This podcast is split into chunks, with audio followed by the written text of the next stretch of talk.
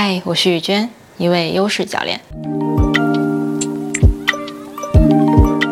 今天呢，我想单独做一期去回答一些大家在做这个 Strength Profile 这份专业的优势测评中经常会有的一些疑问。因为我自己也一对一的跟很多人做过解释了，然后我觉得可能也有很多人有类似的疑问，但是可能没有私信去跟我讨论过，所以我想把这些答疑分享出来。如果你有兴趣做这个 Strength Profile 这份测试之前呢，可以看一下。希望这些解答可以帮助你更准确的去完成这份测评。首先，第一个问题，这份测试大概需要多长时间去完成呢？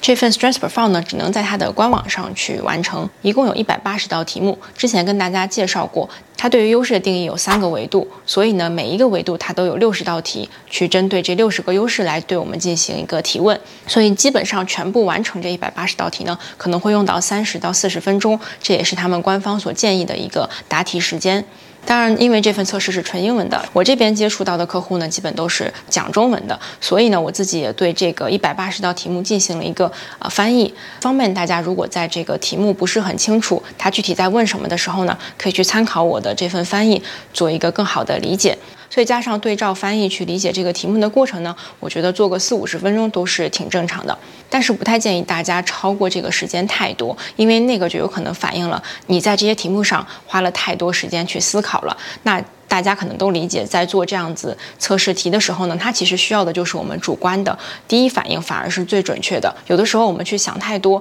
找了太多过往的例子，那你总有你想不到的例子，所以你想到的这些东西，可能反而会影响了这个测试的准确性。所以我也经常建议大家尽量去相信你的第一个感觉，只要你对这个题目有了一定的理解，就可以去相信自己的感受去做出选择。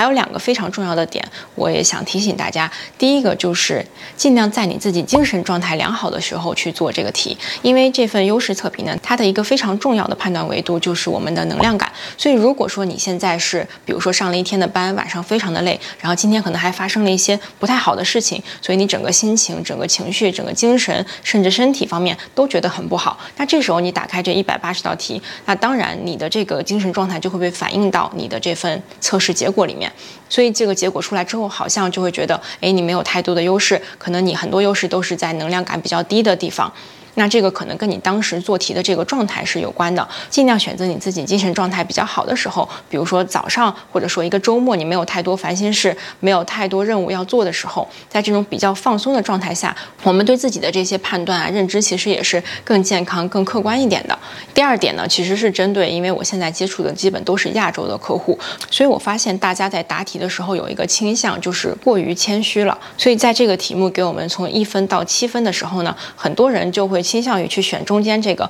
呃不左不右的，很不愿意或者是感觉很不舒服去选择那种很极端的答案。那这个呢，在这份测评里面，其实就会导致这个结果出来之后，你会发现很多东西都不在你的优势里面，因为你告诉他的就是我的能量感不怎么高，我也不怎么用，我用的也不怎么好，所以呢，它当然出来之后就不会被列在你的优势里面了。所以这个方面呢，我建议大家，既然我们是为了更全面的了解自己的优势，所以就没有必要过于谦虚，尽量不要去选择中间这个答案，因为它的可参考性不高。如果你感觉能量感偏低，你就选比较低的；如果能量感偏高，你就选高一点的。那这样它的一个结果出来的这些优势，我们可以参考的，或者说它的准确度也会更高一点。那接下来一个很常被问到的问题就是，如果我在生活中跟工作中这个优势的使用非常不一样，怎么办？我在答题的时候是应该去考虑工作的情况呢，还是应该考虑我生活的情况呢？关于这个问题呢，因为我们做这份优势的测评是为了了解自己全面的这个优势，不管是在工作还是生活中，你整体的运用是怎么样的，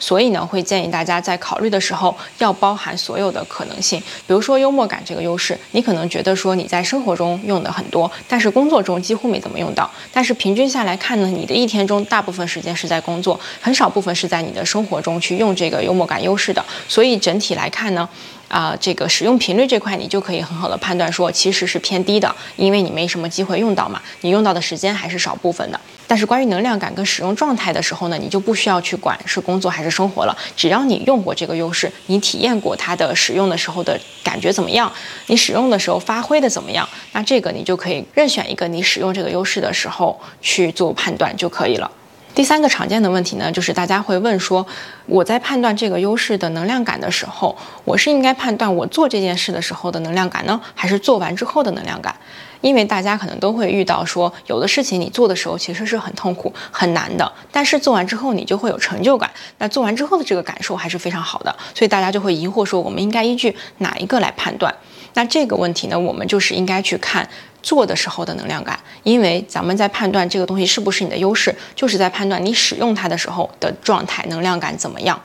比如说冒险这个优势吧，如果说你在做一个冒险的行为的时候，你是要鼓起很大的勇气，你是要。事先给自己做一些心理建设，才敢去做这样一个冒险行动的话，那么这个过程对你来说其实就已经是消耗能量的了。不管你做完之后是因为成就感，还是因为觉得哎自己真的做成了这件事儿，我觉得非常的好，能量感很高，这些都是不重要的。重要的是这个过程中你的能量感怎么样。所以大家判断的时候一定要记得的是使用这个优势的时候你的能量感如何。最后呢，再解答一个也是很常见的问题，但是它可能跟这个测试本身没有关系，是因为有。有很多小伙伴告诉我说，他过往已经做了很多的测试了，不管是性格测试，还是优势测试，还是一些其他的职业技能等等，这种测试其实市面上非常的多。然后大部分时候我们做完的体验就是，嗯，好像没有那么大的用处。所以普遍你对这个测试这一类东西呢？抱有着一个怀疑，你会觉得说，我做出来这个东西它也不一定准确，它也不是真的我，